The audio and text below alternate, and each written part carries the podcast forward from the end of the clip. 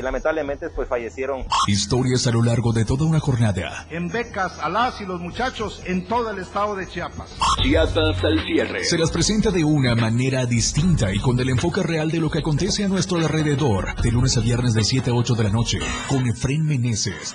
Gusto saludarlo, miércoles, mitad de semana, soy Efren Meneses, son las 7 en punto ya estamos en Chiapas al cierre con todo lo más importante, por supuesto, del día acá desde la Torre Digital, la Torre Multimedia del Diario de Chiapas. Gracias a usted que ya nos va escuchando en la radio del diario 97.7 de frecuencia modulada y obviamente también estamos completamente en vivo a través de Facebook y de Twitter. Si nos permite, ahorita que tengamos ya el link, vamos a compartir con todos en redes sociales. Usted también lo puede hacer a través de Twitter, lo puede hacer a través de Facebook. Compártanos en sus estados y obviamente esto permitirá que más gente nos pueda escuchar, que más gente nos pueda ver y sobre todo que más gente pueda estar realmente informada e informado de lo que está sucediendo en nuestro estado, en nuestro país y en el mundo. Así es que gracias por estar en sintonía y frecuencia con nosotros. Muchos temas para platicarle a usted. Quédese con nosotros. Comenzamos con Chiapas al cierre porque lo que hoy es noticia, mañana es historia.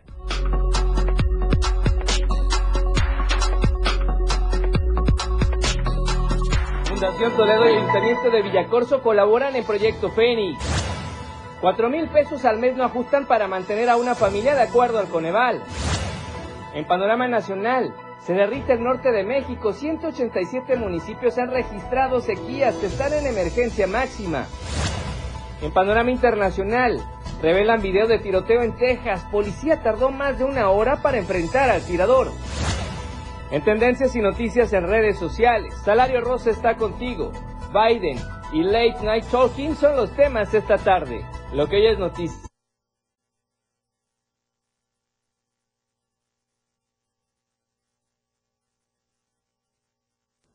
Bien, gracias por estar en sintonía con nosotros. Algunos detalles en la computadora, pero no se preocupe. Lo importante es que lo importante es que estamos en vivo transmitiendo para ustedes de Tuxtla Gutiérrez, la capital chapaneca, ya desde la torre digital, la torre multimedia del diario de Chiapas. Gracias por estar en sintonía y frecuencia con nosotros en la radio del diario y también le decíamos en las redes sociales puede iniciar compartiendo toda esta información que nosotros tenemos a través de sus historias, a través de su Facebook, a través de su Twitter y obviamente también lo puede hacer a través de WhatsApp. Síganos, estamos en Diario Chiapas en Twitter, en Instagram estamos como Diario de Chiapas Oficial además de la frecuencia que usted ya tiene registrada en su radio 97.7 de FM, la radio del diario y por supuesto también la página web. Descargue la aplicación del diario de Chiapas para que vaya actualizando la información a todo momento y lo importante es de que usted no se queda sin información útil, veraz y oportuna que tenemos acá en el diario de Chiapas. Por lo pronto, ¿qué le parece si comenzamos con noticias y también las buenas noticias, sobre todo cuando se unen esfuerzos por causas comunes como la educación en beneficio de la niñez chiapaneca son muy importantes y muy loables de reconocer. Y en esta ocasión, Fundación Toledo y el Ayuntamiento de Villacorso están trabajando juntos en el proyecto Fénix. Estudiantes de la escuela primaria Guadalupe Victoria, ubicada en la colonia Vicente Guerrero en Villacorso, serán beneficiados con la construcción de tres aulas gracias al convenio firmado entre la Fundación Toledo y el ayuntamiento de dicho municipio. Es una obra de alto impacto en una comunidad de, este mismo municipio que del 2017 fue afectado por el sismo, que no han tenido desde ese entonces la oportunidad de que los niños tomen clases en, instalaciones dignas para ellos, propias para ellos. Con una inversión de más de medio millón de pesos, padres de familia y la directora del plantel agradecieron el beneficio para los 260 menores inscritos en esta institución educativa, luego del daño estructural a las aulas tras el sismo del 2017. Gracias a ellos vamos a tener otras dos o tres aulas que para dar una educación mejor, pues, que tengan más cómodos los niños y menos peligro. gracias por el, por el apoyo, por el apoyo y, tomar en cuenta a la escuela. Roberto Orozco Aguilar, presidente municipal, agradeció a Fundación Toledo el trabajo a realizar en beneficio de las niñas y los niños de esta comunidad, esperando que no sea la primera vez que se realizan acciones en conjunto con diferentes instancias en beneficio de la ciudadanía de Villacorso. Nosotros lo que vamos a hacer es nada más aportar el 50% que nos corresponde para poder beneficiar a esta primaria. Ojalá pudieran este, la Fundación considerar al municipio de Villacorso en más proyectos, eso le he estado comentando a su presidente de la Fundación, eh, que pudiéramos este, firmar los próximos convenios.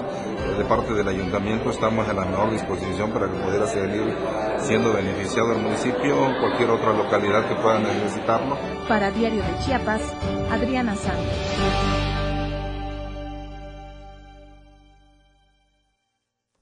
Un proyecto que vale mucho la pena y sobre todo de instalaciones dignas, muy modernas, pero sobre todo muy seguras como la que necesitan estos pequeñitos y estas pequeñitas allá en Villacorso y ojalá se pueda seguir sumando más esfuerzos por más escuelas beneficiadas. Y vamos a otros temas, ahora nos vamos a situaciones que se generan allá en los altos de Chiapas y es que luego de que circular en redes sociales que el párroco de la iglesia de Guadalupe de San Cristóbal de las Casas, Marcelo Pérez Pérez, había sido detenido, por elementos de la Fiscalía Especializada y de la Guardia Nacional para ser trasladado a la Mate en la ciudad de Cintalapa. Finalmente esto se desmintió a través de un video grabado en la puerta principal de la iglesia. Ahí el párroco dijo que esa información es totalmente falsa, que sigue con sus actividades pastorales, que no piensa huir, no piensa escapar y que ahí está confiando plenamente en Dios. Así lo expresó. También agradeció la solidaridad de las personas y su fraternidad por las muestras de apoyo recibido. Agregó que como párroco de la iglesia de Guadalupe en San Cristóbal de las Casas está trabajando todos los días y que no se escapará asegurar de la justicia porque no tiene ningún delito y agradeció a todos los feligreses por el apoyo que le han manifestado. Cabe recordar que en días recientes la diócesis de San Cristóbal difundió que el sacerdote tiene una solicitud de orden de aprehensión presuntamente por el caso de 19 habitantes de Panteló desaparecidos desde el 26 de julio del año pasado. Y vamos a otros temas, porque siguen las lluvias y hay que seguir teniendo precauciones por las lluvias por lo pronto, debido a las fuertes lluvias de la tarde y noche de ayer martes, resulta que pobladores de varios municipios en la frontera sur, así como le estamos mostrando en estas imágenes, reportaron apagones constantes en el suministro de luz. Las averías iniciaron debido a una tormenta eléctrica que se generó en horas de la tarde. Posteriormente, la intensa lluvia generó que la luz en varios lugares del municipio de la región Soconusco comenzara a fallar. Los constantes apagones se registraron en los suburbios de Tapachula, así como en Tuxtlachico, Frontera Hidalgo, Cacahuatán y también en Unión Juárez. Las precipitaciones pluviales han generado acumulación en varias avenidas y calles importantes de municipios fronterizos con Guatemala, lo que representa un riesgo para pobladores a consecuencia de baches o registros de luz abiertos. Los sistemas municipales de protección civil aseguran que mantienen monitoreo de los ríos en la región debido a que su cauce va en aumento en los últimos días y también debido a que las lluvias se registran en las zonas media altas y altas de varias localidades. Hasta las 9 de la noche el servicio de energía eléctrica el día de ayer no había sido restablecido en su totalidad y el reporte de los ciudadanos se elevaba ya que temían registrar averías en sus aparatos electrodomésticos. La Comisión Federal de Electricidad por lo pronto no dio eh, alguna explicación sobre estas fallas que se originaron y tampoco hablaba del plazo de rehabilitación total. Lo cierto es que las lluvias persistirán para la mayor parte del territorio chapaneco, según el, el, informe del Servicio Meteorológico Nacional, por lo que también ya se mantienen preparados refugios temporales en caso de ser requeridos. Ya que estamos hablando un poco de las cuestiones eh, climáticas, de lo que ocurre en los ayuntamientos, pues eh, dentro del marco de políticas públicas que impulsa el gobierno municipal, precisamente del edil Roberto Orozco Aguilar, continúan los trabajos de limpia al derecho de vía en carreteras del municipio de Villacorso.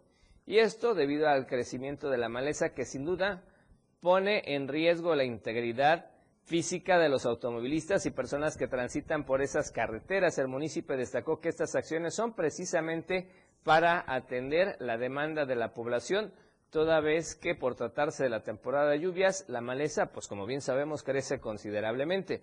Estos trabajos son encabezados por el director de Protección Civil, Rudberto Sandoval Salas, y el objetivo es mantener principalmente las curvas despejadas de maleza, así como las orillas de la cinta asfáltica y de esa forma pues evitar los accidentes de tránsito. Estos trabajos estarán de manera permanente a fin de mantener el derecho de la vía libre de maleza y arbustos. Los trabajos también se derivan ante los riesgos existentes por la maleza que se ha ido metiendo la carpeta asfáltica, perdón, por lo que es necesario realizar labores de chapeo y aplicación de líquidos para tener mayor visibilidad en los tramos carreteros. Es importante, por cierto, también hacer el exhorto a la población, sobre todo a los automovilistas, para que coadyuven con todas estas labores de mantener limpia eh, la zona de la carretera, evitar tirar basuras o escombros en las orillas de carretera que también pueden generar otros incidentes. Es importante adoptar esta nueva, este nuevo estilo de vida, pautas de desarrollo que respetan y se desenvuelvan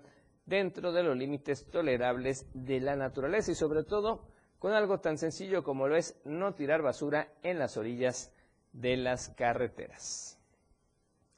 Y vamos a otro tema, porque ahora allá en Copainalá, 16 comunidades de ese municipio, escuche usted, piden al alcalde de ese lugar, Javier Eliezer Vázquez Castillejos, cumpla con su compromiso de eh, campaña de rehabilitar el sistema de agua potable, la construcción de un edificio del sistema OPAC y el funcionamiento de radios de comunicación, así lo informó uno de los líderes de las comunidades, Rubicel Reyes Juárez. Comentó que desde hace más de 25 años, escuche usted, se encuentran abandonados a la red de tuberías que, abastece el vital líquido en las comunidades inconformes.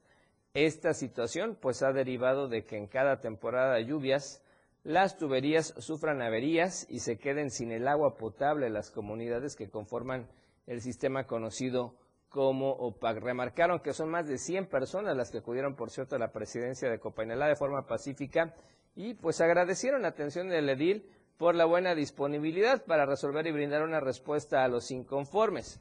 Como resultado, por cierto, de una reunión, acordaron ya iniciar un estudio topográfico el próximo 25 de julio y comenzar con el proyecto de rehabilitación sobre la línea de conducción del agua potable que abastece la comunidad Lázaro Cárdenas, integrada también por 16 comunidades.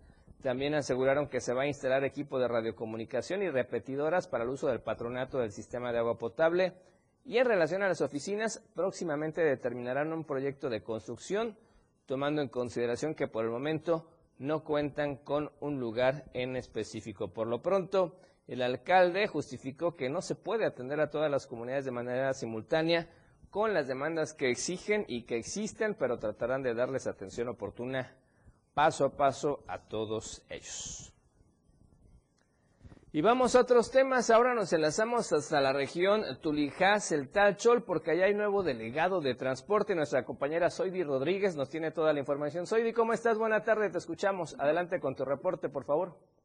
Hola, ¿qué tal? Muy buenas tardes, Efraín. Déjame comentarte que después de, de cuatro años, el día de hoy se realizan nuevos cambios en la delegación de la Secretaría de Movilidad y Transporte, eh, específicamente en la región número 14 y en la región número 12 y es que el eh, pues Manuel de Jesús Pano Becerra, eh, que es coordinador de delegados de movilidad y transporte, anunció que el licenciado Daniel Loran Constantino López asumirá el cargo como delegado de la región número 14 que componen los municipios de Yajalón, Tila, Sabanilla y Tumbalá. Eh, asimismo informó que el, que el ciudadano, eh, pues el ciudadano Daniel eh, también Daniel va a ocupar eh, la, la delegación aquí en la región Ocosingo, Chiapas. El nuevo delegado hizo un llamado a los grupos de transporte para trabajar en unidad y seguir avanzando. Asimismo, enfatizó que es necesario que se le dé eh, la importancia adecuada, ya que es importante recalcar que la delegación número 14 no cuenta con oficinas y se atiende desde, pues, desde un comercio eh, muy particular o ajeno a la Secretaría de Movilidad y Transporte, por lo que el compromiso que se hizo es que se le dará de puntual atención y se le eh, dará seguimiento para que en próximos días puedan contar con una oficina donde puedan llegar todos a realizar sus trámites, Efraín. Gracias por el reporte. Vamos a estar muy pendientes, obviamente, por toda la información que se genera allá en la región Selva, nuevo compromiso que tiene el nuevo funcionario. Gracias, hoy de un abrazo. Excelente día en la región Tulijá-Celtachol, que también comprende varios municipios. Pero por lo pronto vamos al primer corte comercial de esta tarde y antes, si usted me permite, quiero enviar una felicitación especial el día de hoy a alguien que quiero muchísimo, mi tío Alfredo Meneses Espinosa. Él está cumpliendo un añito más de vida, él está festejando con la familia en Cancún. Un abrazo enorme a distancia, por supuesto, a nombre de toda la familia. Lo queremos mucho, lo extrañamos mucho y que lo apapachen mucho. Así es que felicidades por su cumpleaños. Y nosotros, acá en Tuxtla Gutiérrez, vamos a promocionar y regresamos con más después del corte en Chiapas al cierre. Al regresar, le daremos el panorama de COVID-19. Seguimos en aumento y en algunas ferias van a obligar a usar el cubrebocas. Esto y más en Chiapas al cierre después del corte. Quédese con Chiapas al cierre. Toda la fuerza de la radio está aquí en el 977.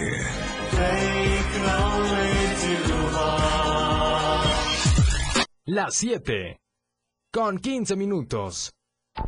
Y la mejor manera de estar informado desde muy temprano está en AM Diario, lunes a viernes de 8 a 9 de la mañana con Lucero Rodríguez. Desde el amanecer, noticias cercanas a la gente. Así son las noticias. Para que usted esté informado con lo más relevante de Chiapas, México y el mundo. En la radio del diario, comprometido siempre con usted. 97.7 AM Diario con Lucero Rodríguez.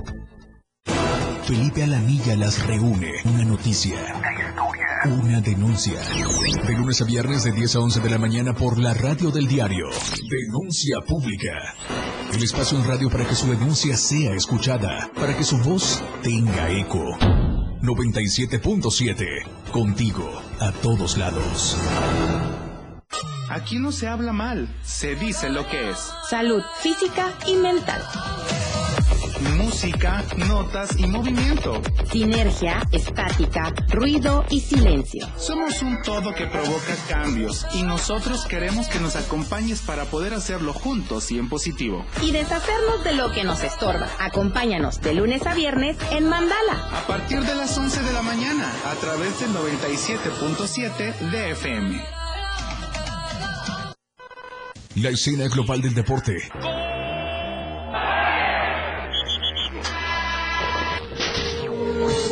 Ahora se escucha mejor en radio y Jorge Mazariegos y Eduardo Solís lo saben en La Remontada, de lunes a viernes de 1 a 2 de la tarde por la radio del diario 977, contigo en los deportes.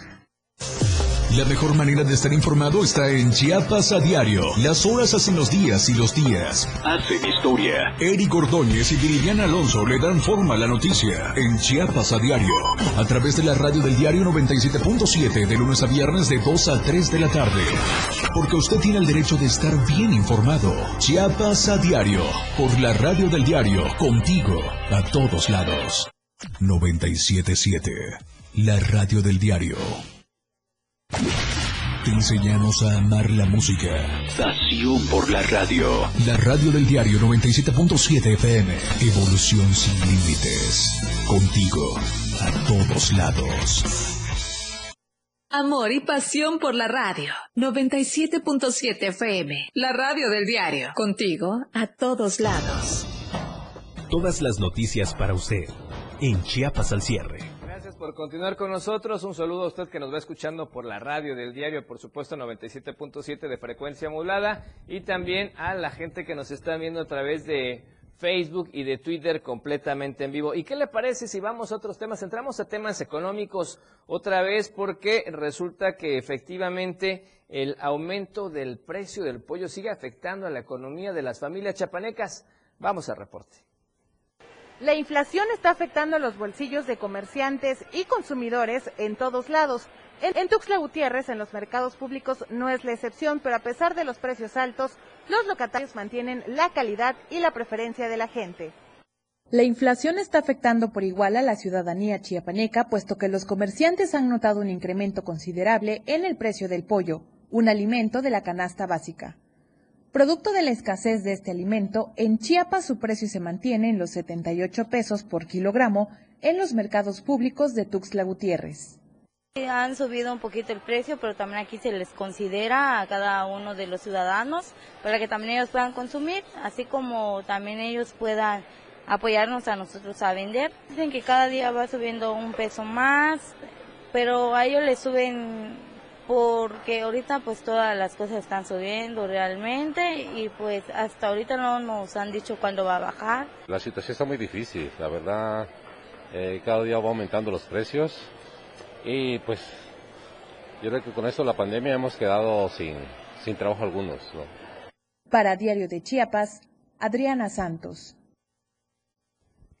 Bien, y seguimos con más información, pero gracias a la gente que nos está escuchando y nos está viendo el día de hoy. Por lo pronto, le vamos a platicar de temas culturales que eh, la radio Secopa va a reconocer a promotores culturales. Por ejemplo, doña Flor Manuel y Saraín Juárez Reyes, que a lo largo de su trabajo se han dedicado a la contribución al rescate de la cultura soca en el marco del 25 aniversario de esta radio secar basuras o escombros en las orillas de carretera que también pueden generar otros incidentes. Es importante adoptar esta nueva, este nuevo estilo de vida, pautas de desarrollo que respetan y se desenvuelvan dentro de los límites tolerables de la naturaleza y sobre todo con algo tan sencillo como lo es no tirar basura en las orillas de las carreteras. Y vamos a otro tema, porque ahora allá en Copainalá, 16 comunidades de ese municipio, escuche usted, piden al alcalde de ese lugar, Javier Eliezer Vázquez Castillejos, cumpla con su compromiso de eh, campaña de rehabilitar el sistema de agua potable, la construcción de un edificio del sistema OPAC y el funcionamiento de radios de comunicación. Así lo informó uno de los líderes de las comunidades, Rubicel Reyes Juárez. Comentó que desde hace más de 25 años, escuche usted, se encuentran abandonados a la red de tuberías que, que abastece el vital líquido en las comunidades inconformes. Esta situación pues ha derivado de que en cada temporada de lluvias las tuberías sufran averías y se queden sin el agua potable las comunidades que conforman el sistema conocido como OPAC. Remarcaron que son más de 100 personas las que acudieron, por cierto, a la presidencia de Copainelá de forma pacífica y pues agradecieron la atención del edil por la buena disponibilidad para resolver y brindar una respuesta a los inconformes.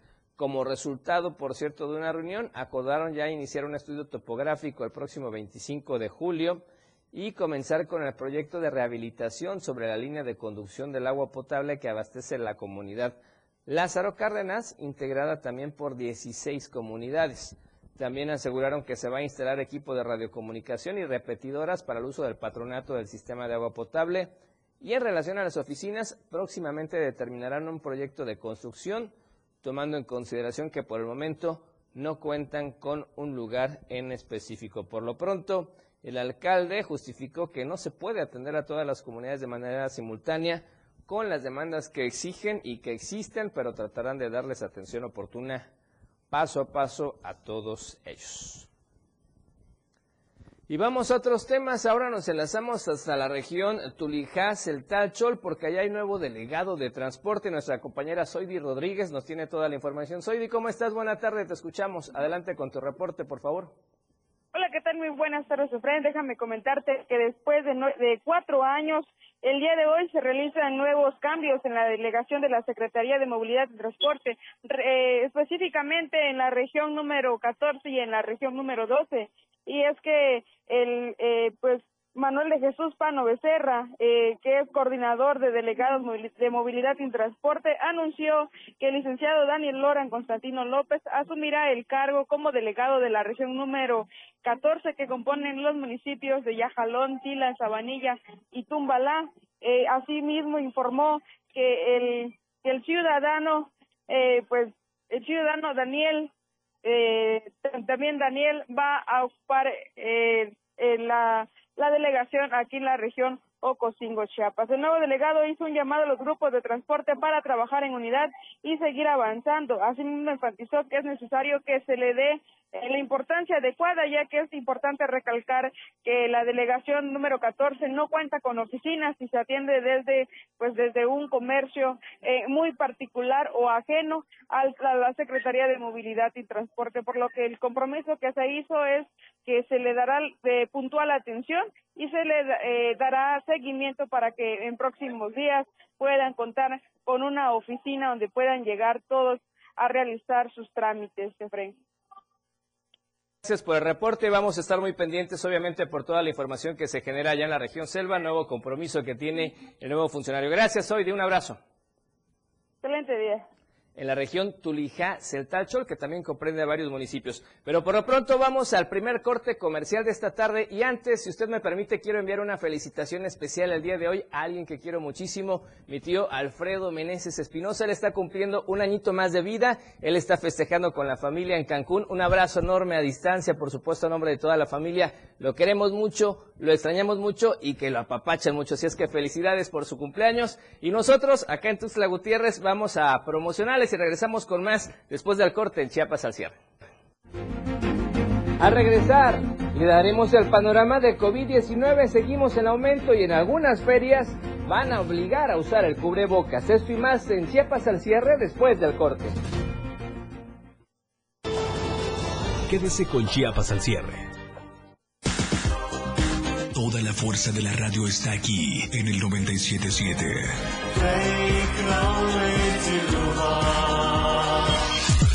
Las 7. Con 15 minutos. La mejor manera de estar informado desde muy temprano está en AM Diario. Lunes a viernes de 8 a 9 de la mañana con Lucero Rodríguez. Desde el amanecer. Noticias cercanas a la gente. Así son las noticias. Para que usted esté informado con lo más relevante de Chiapas, México y el mundo. En la radio del diario. Comprometido siempre con usted. 97.7 AM Diario con Lucero Rodríguez. Felipe Alamilla las reúne. Una noticia. Una denuncia. De lunes a viernes de 10 a 11 de la mañana por la radio del diario. Denuncia pública. El espacio en radio para que su denuncia sea escuchada. Para que su voz tenga eco. 97.7. Contigo. A todos lados. Aquí no se habla mal, se dice lo que es. Salud física y mental. Música, notas y movimiento. Sinergia, estática, ruido y silencio. Somos un todo que provoca cambios y nosotros queremos que nos acompañes para poder hacerlo juntos y en positivo. Y deshacernos de lo que nos estorba. Acompáñanos de lunes a viernes en Mandala. A partir de las 11 de la mañana a través del 97.7 de FM. La escena global del deporte.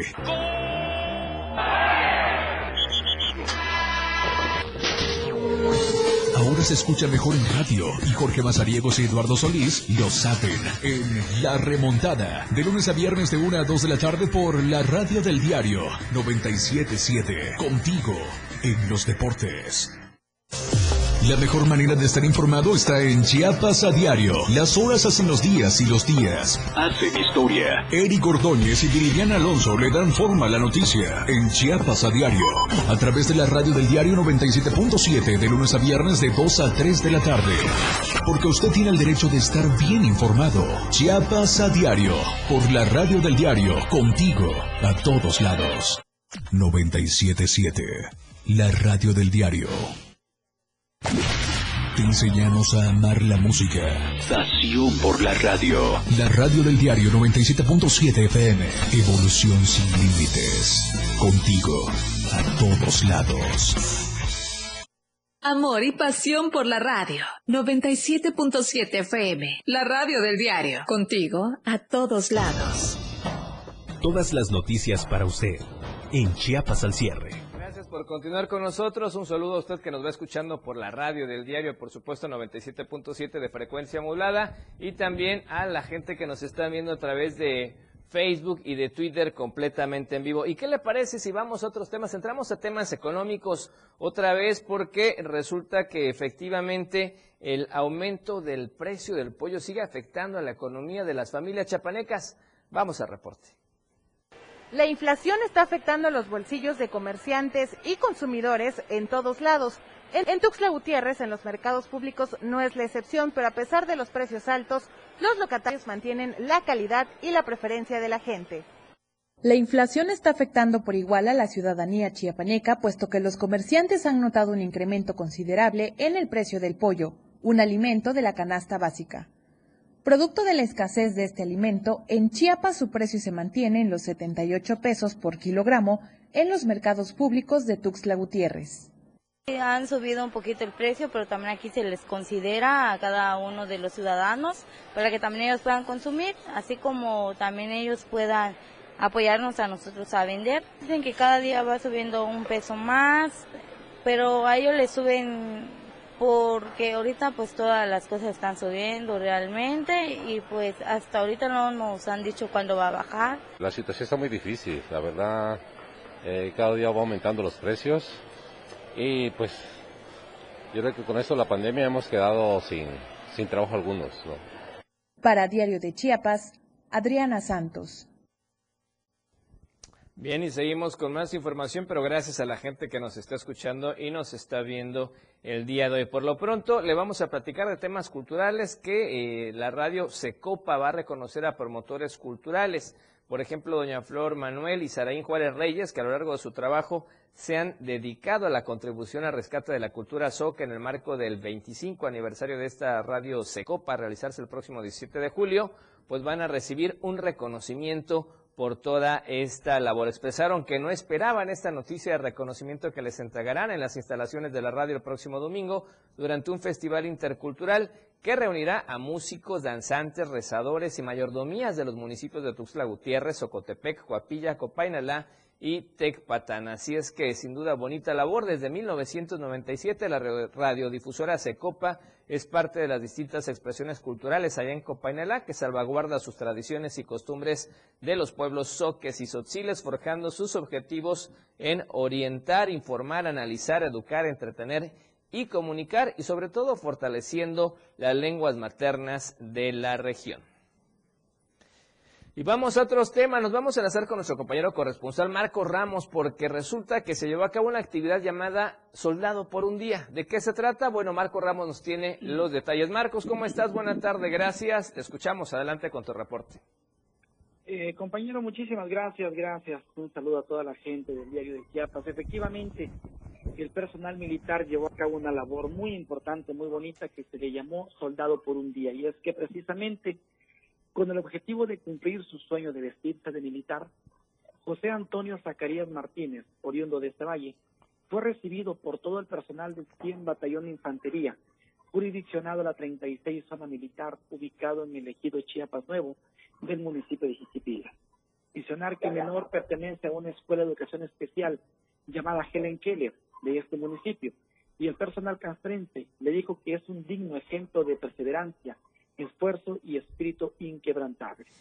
Zacarías Martínez participó en el pase de lista y honores a nuestra enseña nacional. Y también acompañó esta la trabajadora de la, de la escuela, Marbella Cruz Toledo. Después del pase de lista, el soldado por un día conoció las actividades de sus compañeros.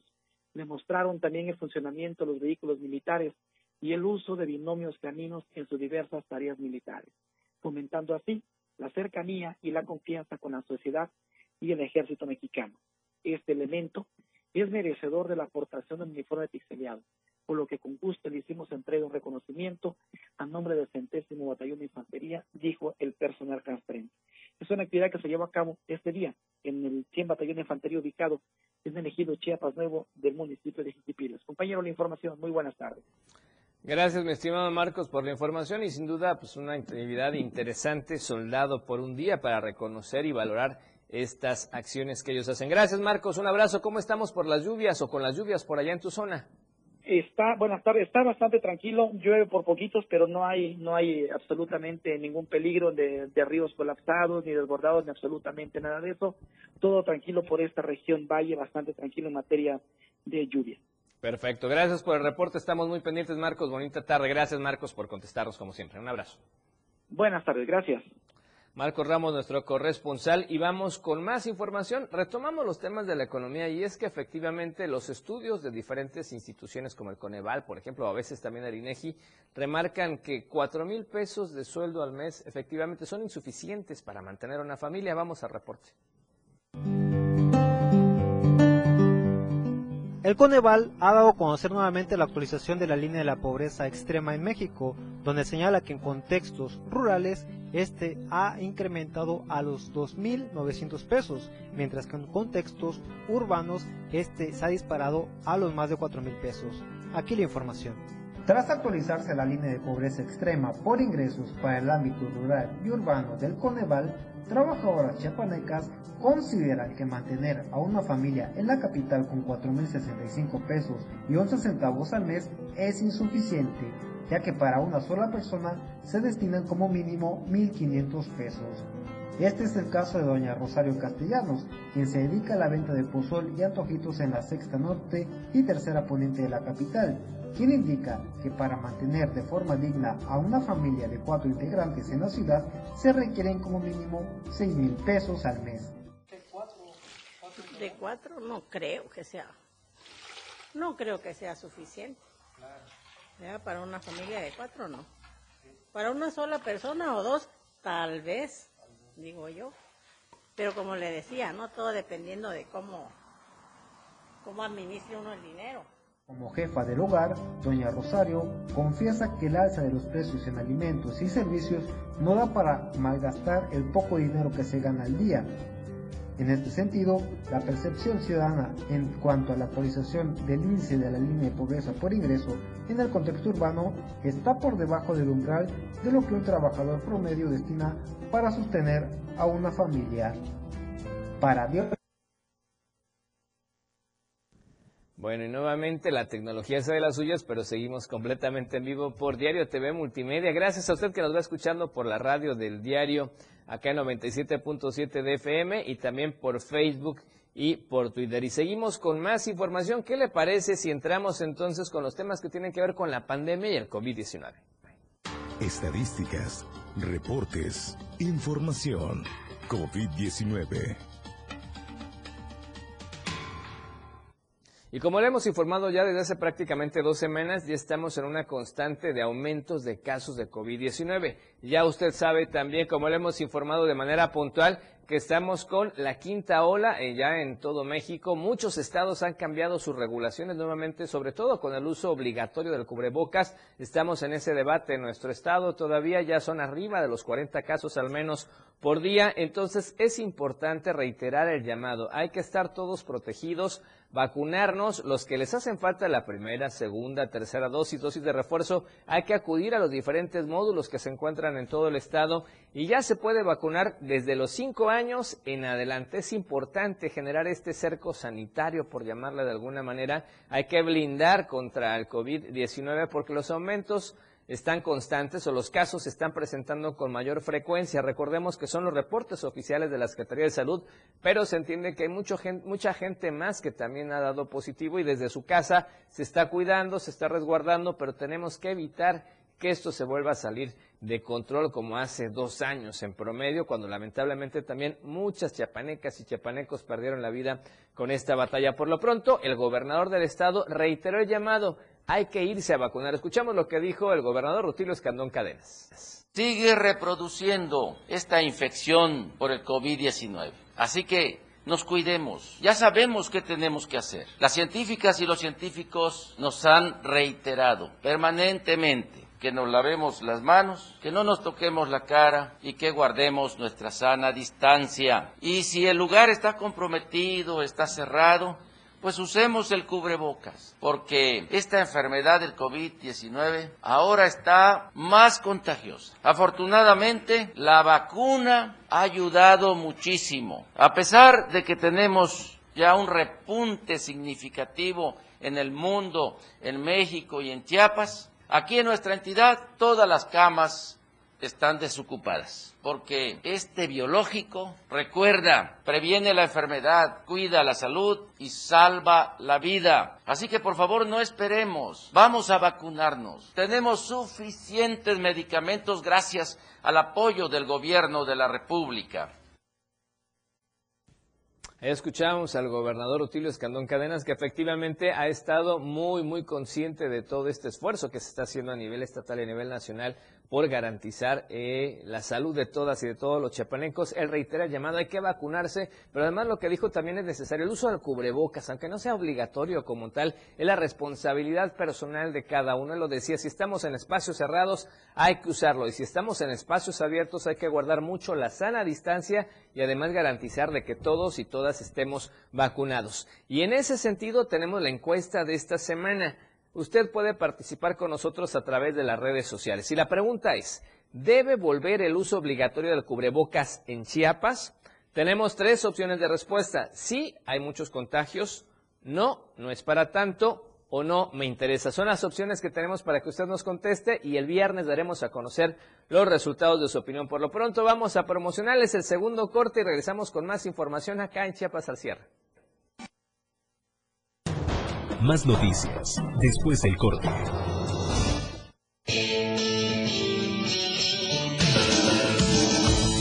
El estilo de música a tu medida. La radio del diario 97.7 FM.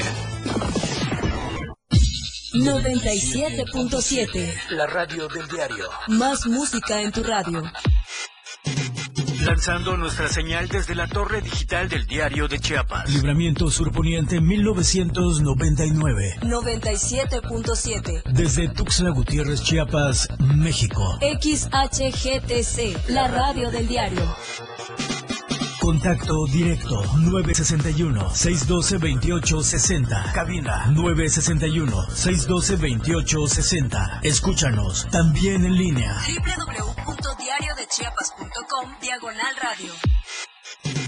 97.7. La radio del diario. Más música en tu radio. Las 7. Con 30 minutos.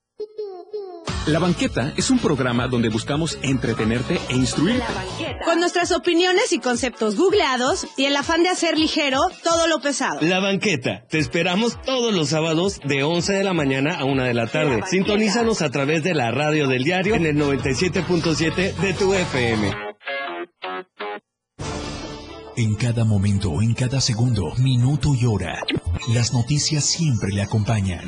Y Chiapas al cierre le presenta las noticias más sobresalientes del día. Chiapas al cierre, de lunes a viernes de 7 a 8 de la noche, con Efren Meneses por la radio del diario 97.7. Contigo, a todos lados. Ahora el rock puede sentirlo en radio. La radio del diario te presenta el mejor rock que marcó toda una historia a través de los años. Miguel Sengar tiene para ti la mejor selección musical del rock y la radio del diario te lo presenta de lunes a viernes de 8 a 9 de la noche. Rock Show. Con Miguel Sengar en la radio del diario 97.7 contigo en el rock a todos lados. La radio del diario 97.7 FM. Contigo a todos lados. Hoy es la radio. La radio, tu frecuencia 97.7 FM. Aquí escuchas un concepto que transforma tus ideas. La radio del diario 977. La radio del diario le presenta más noticias. Chiapas al cierre. Por continuar con nosotros y gracias a la gente que se está comunicando en las redes sociales en vivo a través de Facebook y de Twitter. Así es que vamos a algunos de los comentarios. Arturo Cano, Arturo, ¿cómo estás? Gracias, un gusto saludarlo. Lee. Gracias, Arturo, un abrazo y por supuesto, gracias por escribirnos y por vernos.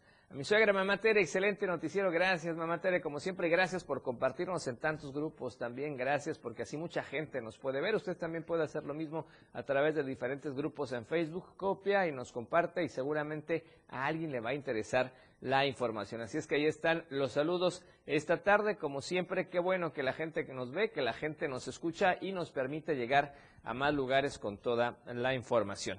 Y estábamos hablando de la pandemia del COVID-19 y nos vamos a enlazar con nuestro compañero corresponsal ahora, Edgar Ruiz. Resulta que ya inicia la feria en Berriozábal, acá muy cerca de Tuxtla, pero ¿qué cree?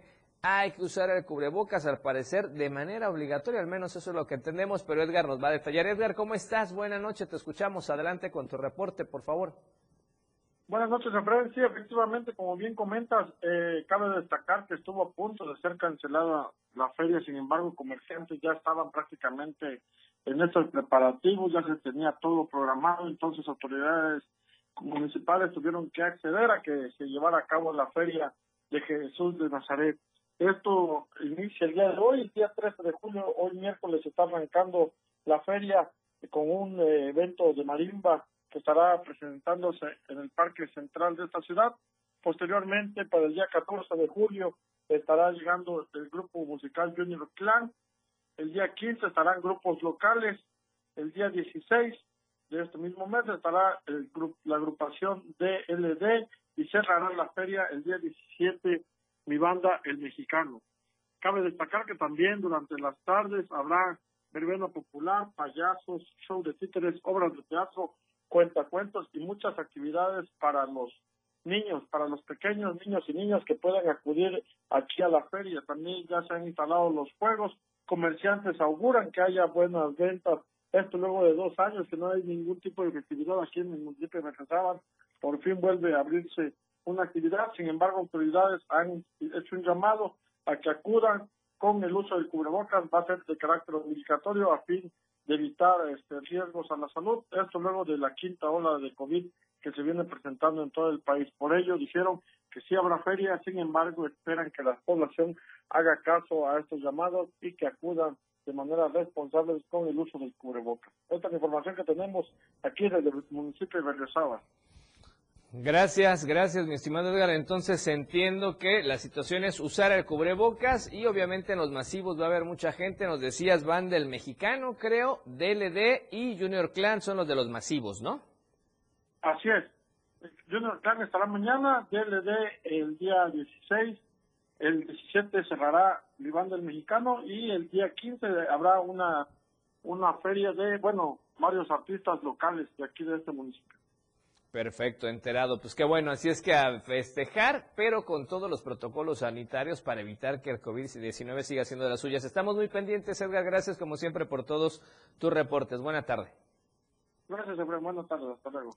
Así es que ya está la feria de Berriozábal, inicia prácticamente ya en estos días, pero si va con muchísimo cuidado porque recuerda que cuando llega mucha gente no todos se están cuidando y eso es lo riesgoso y lo peligroso. Y vamos a los casos oficiales que tenemos de acuerdo al reporte de la Secretaría de Salud y es que efectivamente en ese contexto, de acuerdo a los últimos datos que se están generando de la Secretaría de Salud, tenemos más casos nuevos. Es importante que la gente entienda que los casos están subiendo día con día, aunque afortunadamente escuchábamos al gobernador no hay casos complicados. Y hoy creo que es el día de mayor cantidad de casos, al menos en la última semana. Estamos hablando de 57 casos positivos en las últimas 24 horas.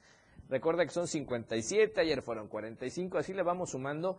Ya van muchos en tan solo la última semana. Y los últimos casos se dieron de la siguiente manera. En Tuxtla Gutiérrez, 11 casos nuevos. En Pichucalco, 5. En Palenque y en San Cristóbal y Tapachula, 4 en Acala y en Ocosingo 3, en Catazajá, Tonalá y Villacorso 2, mientras que en Acapetagua, Aldama, Cacahuatán, Chanal, Chiapa de Corzo, Chilón, Huixtán, Ixtacomitán, Juárez, Las Margaritas, Las Rosas, Malpaso, Mitontic, Motocintla, Santiago, El Pinar, Teopisca Villaflores, un caso nuevo en cada uno de esos lugares. La dependencia estatal subraya que los casos positivos recayeron en 28 mujeres y 29 hombres en diferentes rangos de edad, desde eh, un menor de un año hasta los 65 años.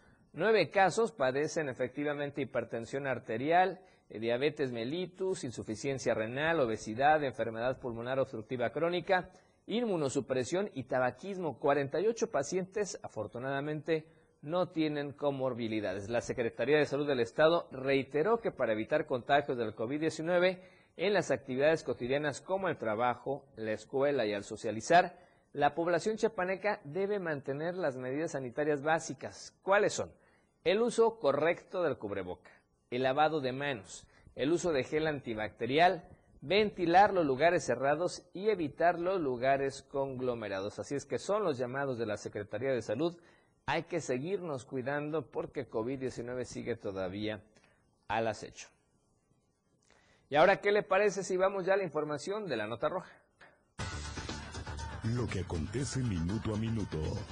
La roja de Diario de Chiapas.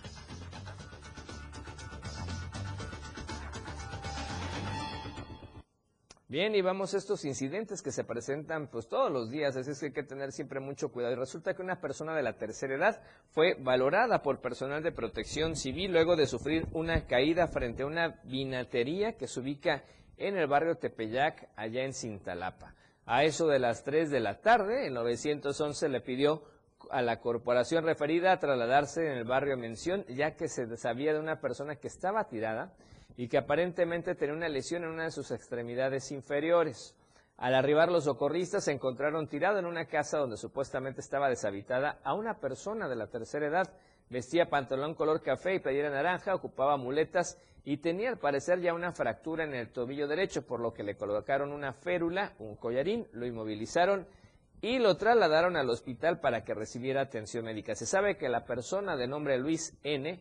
al parecer tiene problemas por el consumo excesivo de alcohol, alcohol perdón, y según sufrió una caída y se lastimó, dijo ser vecino de la colonia Los Girasoles allá en Cintalapa. Y también en ese municipio resulta que una persona lesionada, lesionada perdón, y daños materiales de consideración fueron el resultado de un accidente de tránsito ocurrido este miércoles a la altura de la 11 Poniente y Avenida Central, en el barrio Santa Cruz, acá en la tierra del poeta. Antes de la una de la tarde, Carlos N. circulaba con preferencia de poniente a oriente sobre la avenida central a bordo de una motocicleta de color azul marino, motor 125 caballos fuerza, marca itálica, con placas del estado de Chiapas. Y en la 11 Poniente, la conductora de una camioneta negra marca Mazda con placas chiapanecas, quien aparentemente no respetó la preferencia del motorista y le provocó el corte de circulación. El jovencito que trabajaba para una frutería resultó con una lesión en la rodilla derecha, pero al llegar personal de protección civil y del heroico cuerpo de bomberos, se negó a ser trasladado al hospital para que recibiera atención médica. Mencionar que antes que la policía llegara, arribó al lugar el dueño de la motocicleta, habló con la conductora de la camioneta y posiblemente se entiende que llegaron a algún tipo de arreglo. Minutos después, también hicieron acto de presencia en los agentes de tránsito, pero al no encontrar el vehículo aparentemente responsable, se tuvieron que retirar del lugar. Entonces se entiende que llegaron a un acuerdo, pero bueno, pues hay que estar muy pendientes de estos accidentes que se presentan. Pues todos los días hay que tener mucho cuidado con las avenidas, con las calles y con quién lleva la preferencia. Y vamos a otros temas también que tienen que ver con estos incidentes lamentables. Es que la Fiscalía General del Estado, ya a través de la Fiscalía de Distrito Altos, inició una carpeta de investigación por el homicidio de una persona del sexo masculino en contra de quien o quienes resulten responsables. Estos hechos ocurridos en el interior de un restaurante ubicado en el municipio de Sinacantán. Ahí, elementos de la policía especializada, adscritos a la Fiscalía de Distrito Altos, acudieron al restaurante San Lorenzo, en la carretera vieja San Cristóbal de las Casas a Tuxtla, a la altura de la comunidad Pozo Colorado del municipio de Sinacantán, donde una persona fue ultimada por impactos de proyectil de arma de fuego. Tras establecer todos los protocolos de homicidio vigentes en el estado de Chiapas, peritos de la Fiscalía General del Estado realizaron las primeras diligencias y el levantamiento del cadáver para trasladarlo al servicio médico forense y realizar la necropsia de ley ante el hallazgo se dio inicio a la carpeta de investigación por el delito de homicidio en contra de quien o quienes resulten responsables en agravio de quien en vida respondía el nombre de Juan Manuel Aldavín, exdirector, por cierto, de la Policía Escolar allá en Tapachula. Y también resulta que allá a orillas del río Coatán localizaron a una mujer sin vida y esto causó, por supuesto, gran movilización policíaca esto en la periferia de la colonia Reforma de la ciudad de Tapachula, ubicada al sur poniente en mediaciones del río Coatán. Alrededor de las 15 horas con 5 minutos fue reportada una persona del sexo femenino en el lugar referido, por lo que al lugar acudieron diferentes corporaciones policíacas como personal de servicios periciales. Los agentes acordonaron el área, mientras el personal de servicios periciales realizaba los trabajos del campo de criminalística. Sobre este hallazgo se supo que el cuerpo sin vida es de una mujer de aproximadamente 50 años de edad, la cual al parecer no presentaba lesión alguna o golpes en su anatomía. Después de darse las diligencias, los peritos de la Fiscalía de Distrito Fronterizo Costa ordenaron el levantamiento del cuerpo y posteriormente fue trasladado al CEMEFO, en donde será el médico legista quien determine las causas de muerte. Hasta el momento, la hora oxisa eh, se encuentra en calidad de desconocida. Y vea este incidente. Resulta que sujetos armados robaron 150 mil pesos a cinco personas de San Juan Cancuc. Sujetos fuertemente armados asaltaron a un grupo de habitantes en San Juan Cancuc, la madrugada de hoy miércoles en el tramo San Cristóbal de las Casas a San Juan Cancuc, a la altura del crucero de Taza de Agua, resultando cinco personas lesionadas. Los hechos se dieron a eso de las 3 de la madrugada, cuando, escuche usted, 45 personas que viajaban a bordo de nueve vehículos, nueve vehículos venían juntos, fueron interceptados por los asaltantes, quienes los despojaron de la cantidad de 150 mil pesos que eran para el pago del programa de becas Construyendo el Futuro. Durante el asalto resultaron heridas cinco personas por armas de fuego y tres vehículos dañados por proyectiles.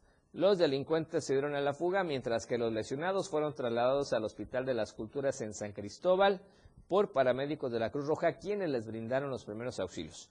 Lo que llama la atención acá es cómo se enteraron que iba ese convoy de nueve vehículos y sobre todo el valor de los asaltantes. Sabían que venían, venían nueve vehículos juntos con 45 personas a bordo. Sin embargo, con el valor de sus armas, los detuvieron, los asaltaron y les robaron este dinero que era para estas becas de Construyendo el Futuro.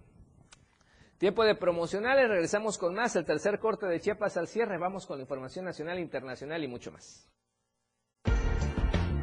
Tenemos más noticias para usted. 97.7 FM, XHGTC, Radio en Evolución Sin Límites. La radio del diario, contigo a todos lados. Las 7, con 45 minutos.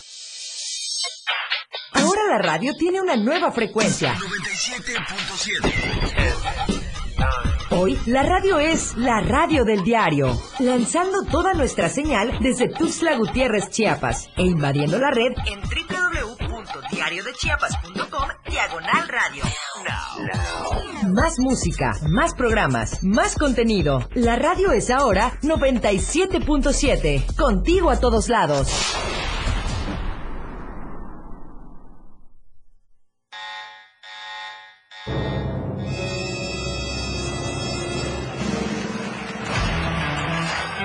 Los 60 minutos más prendidos e irreverentes en radio. Con el patrón. Él te lleva de la mano con temas actuales, música, invitados. Lo más trendy en redes sociales y lo mejor.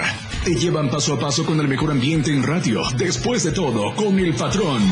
De lunes a viernes de 6 a 7 de la noche por la radio del diario 977. El patrón contigo. A todos lados. Después de todo, ¿acaso hay otro? Para comenzar tu fin de semana con estilo, Suelta y Beat. La música que se genera en los mejores clubs del mundo. Todos los viernes y sábados de 9 a 11 de la noche. Lo mejor de la música electrónica lo escuchas ahora en las tornamesas. DJ Guni y DJ Anali OG tienen para ti los mejores sets mezclados en vivo. Suelta el Beat en la radio del diario 97.7. Contigo a todos lados. Por amor al arte. Todo lo relacionado al arte y la cultura de nuestro estado. Difusión de eventos, carteleras, conciertos, datos curiosos e invitados especiales. Por amor al arte. Domingos de 9 a 11 de la mañana por el 97.7. La radio del diario. Contigo a todos lados. Caminando con Los Ángeles, un programa donde encontrarás la conexión con Los Ángeles, donde se hablan temas de luz. No hay nada más hermoso que compartir los temas de luz de los ángeles y arcángeles. Acompáñanos todos los martes y jueves de 10 a 11 de la mañana por la radio del diario 97.7, contigo a todos lados. El espacio para charlar y tomarse un café está aquí. De sorbo a sorbo con Rocío Corso. Todos los domingos de 7 a 8 de la noche. Una hora donde conocerás el lado humano de la música, del arte, literatura y más. De sorbo a sorbo con Rocío Corso. En la radio del diario. Contigo a todos lados. Todas las noticias para usted en Chiapas al cierre. Jorgito Ruiz Serrano, un abrazo enorme, un abrazo desde Ocosingo, estimado Efren. Gracias, Jorgito, un abrazo de vuelta a ti, a Leti y a Raquelita que nos están viendo seguramente allá en Ocosingo. Qué bueno que tienen internet y que las cosas ya están más tranquilas por allá. Así es que de repente los bloqueos y esta incomunicación ya va agarrando su normalidad para que estén ustedes bien comunicados y sobre todo se queden muy bien informados con Chiapas, Chiapas al cierre. Así es que un abrazo enorme y esperamos verlos pronto. Mientras tanto, ¿qué les parece si vamos ya a la información nacional, que hay muchos temas importantes?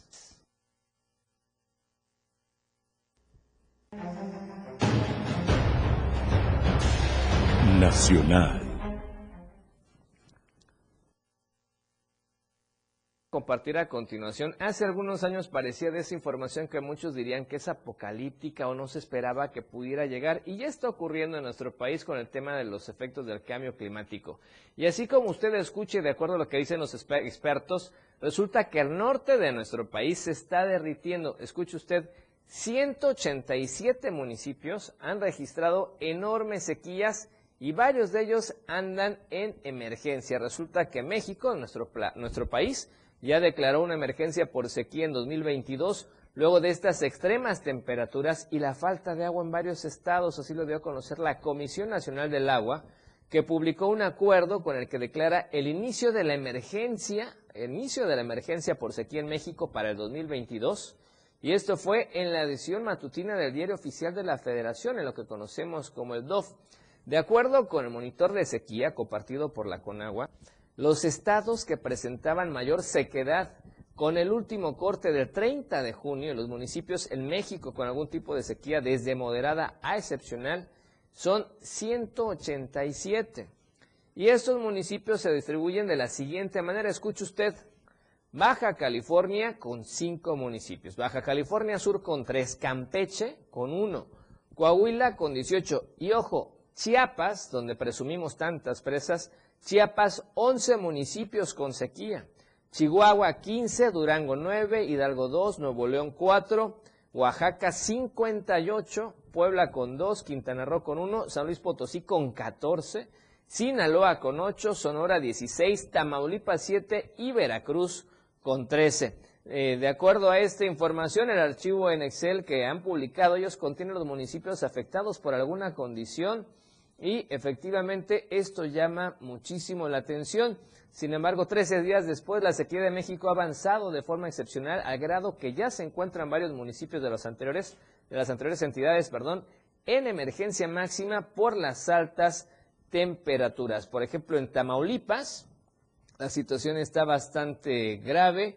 Así es que Nuevo León, donde usted ha escuchado mucho que ni siquiera en los supers había botellones de agua, Así es que hay que estar muy pendientes. Las altas temperaturas van a seguir en los estados del norte del país, donde pueden estar alcanzando entre los 35 y los 40 grados, o de los 30 a 35 grados. Estamos hablando de lugares que están en Baja California, Sonora, Chihuahua, Coahuila, Nuevo León, Sinaloa, Tamaulipas, Baja California Sur, Campeche, Durango, Jalisco, Michoacán, Morelos, Nayarit, San Luis Potosí, Tabasco, Veracruz, Yucatán, Zacatecas, Aguascalientes, Chiapas, Colima, Guanajuato, Guerrero, Hidalgo, Oaxaca, Puebla, Querétaro y Quintana Roo. Así es que aguas con esta situación de falta de líquido, ¿no?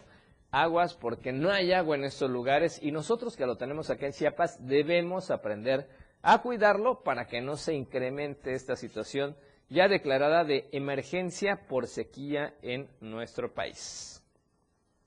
Y vamos a otros temas, temas que vienen de colación por la gira reciente del presidente Andrés Manuel López Obrador allá en Estados Unidos. Y es que el presidente de México desayunó con integrantes del US México CEO Dialogue como parte del visita oficial a Washington, sí que es un conglomerado de empresarios. Posteriormente, el mandatario mexicano se reunió con empresarios de ambos países entre los mexicanos, por ejemplo, eh, destacan al ingeniero Carlos Slim Elú, presidente vitalicio del Grupo Carso, y Francisco Cervantes, del Consejo Coordinador Empresarial. Y es que resulta que el primero en informar sobre este evento fue el canciller mexicano Marcelo Ebrard, quien resaltó una importante inversión de 40 mil, 40 mil millones de dólares. El presidente Andrés Manuel López Obrador y su homólogo estadounidense Joe Biden acordaron realizar una inversión en la frontera común que se utilizará para infraestructura fronteriza. A través de un comunicado entre México y Estados Unidos se informó que el esfuerzo conjunto va a alinear las prioridades, unir a las comunidades fronterizas y harán que el flujo comercial y de personas sea más seguro y más eficiente. Esta ley bipartidista de infraestructura del presidente Biden incluye 3.4 mil millones de dólares para llevar a cabo 26 proyectos de construcción y modernización de puertos y de entrada terrestre en la frontera norte y en la frontera sur. Por lo pronto, excelente noticia, pero bueno, vamos a ver esto en qué ayuda con el tema de migración.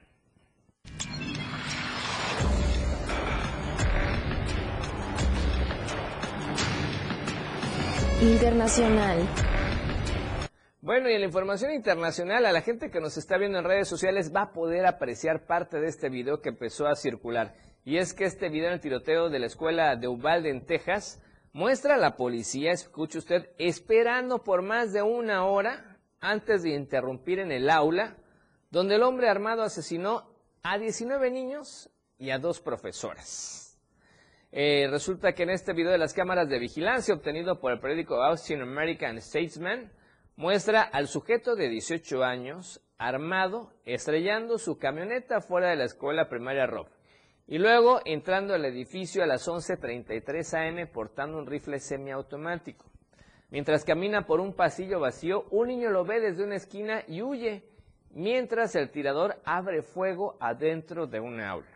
La cámara capta al asesino disparando decenas de balas desde la puerta antes de entrar. Sale brevemente y se ve dentro del rango de la cámara, reingresa al aula y luego no vuelve a aparecer. Varios policías armados con pistolas se ven llegando al pasillo de la escuela en cuestión de tres minutos después de los primeros disparos. Se dirigen al pasillo donde está sucediendo el tiroteo, pero retroceden cuando el joven armado abre fuego desde el aula. En la siguiente hora se ve a la policía agachada al final del pasillo, mientras llegan refuerzos que incluían oficiales con armas semiautomáticas y escudos antibalas. A las 12.21, 45 minutos después del arribo del primer oficial a la escena, los disparos se pueden oír desde donde está escondido el tirador. Los oficiales irrumpen en el salón a las 12.50 y abaten al joven armado una hora y 14 minutos después de su llegada a la escuela. Con esto se entiende que algo más va a pasar, porque la pregunta que surge es ¿por qué la policía se tardó tanto? El jefe de Seguridad Pública en Texas describió la respuesta de la policía al ataque del 24 de mayo como un fracaso rotundo y dijo que los oficiales desperdiciaron tiempo vital buscando una llave que nunca se necesitó para entrar al aula. En el video del tiroteo de Texas no se oyen los gritos de pánico. El video no muestra a ningún niño recibiendo disparos y el periódico que publicó las imágenes dijo que eliminó los gritos del audio original. La verdad que uno escucha este relato o lee este relato y la piel se enchina y llena de coraje. ¿Por qué la policía, por qué las autoridades que llegaron tres minutos después del incidente esperaron más de una hora para poder actuar? Y ellos escucharon después cuántas veces el joven disparó y fue cuando finalmente pues hubo muchos fallecidos, hubo muchos muertos, muchos niños y dos maestras. Es impresionante. Obviamente, el jefe de seguridad dijo que fue un rotundo fracaso la intervención de la policía. Obviamente ahí está, pero bueno, ¿qué hay que decirle a las familias que perdieron a sus hijos? La verdad es que es muy molesto, muy triste, y ahí están las evidencias, y ojalá las autoridades realmente tomen cartas en el asunto y hagan algo, porque eso sin duda es una negligencia brutal.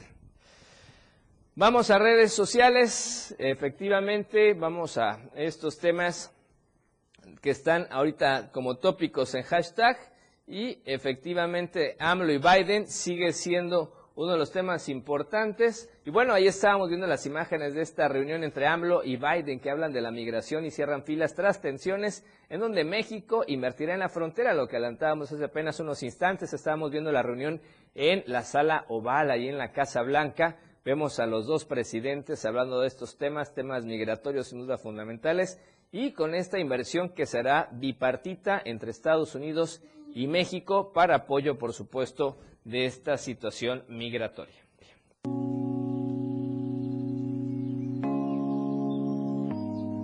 Tendencias. Comentarle brevemente los tópicos importantes. Salario Rosa está contigo, que es esta estrategia en el centro del país, que tanto Boots y Trolles logran hacer la tendencia. Hay muchos comentarios en contra y otros a favor. El segundo, Biden, efectivamente por esta gira del presidente por allá y la reunión con su homólogo de Estados Unidos. Y el tercero, Late Night Talking, que tiene que ver con música. Y este joven llamado Harry Styles, que seguramente muchas chicas lo conocen. Son las tres tendencias el día de hoy. Por favor, dele esos hashtags y seguramente se enterará de la información. Llegamos al final de Chiapas al cierre, la emisión de hoy. Nos vemos mañana a 7 de la tarde. Los esperamos primero Dios por acá. Soy Efraín Meneses. Disfrute el resto de la noche como usted ya sabe y como tiene que hacer, de la mejor manera.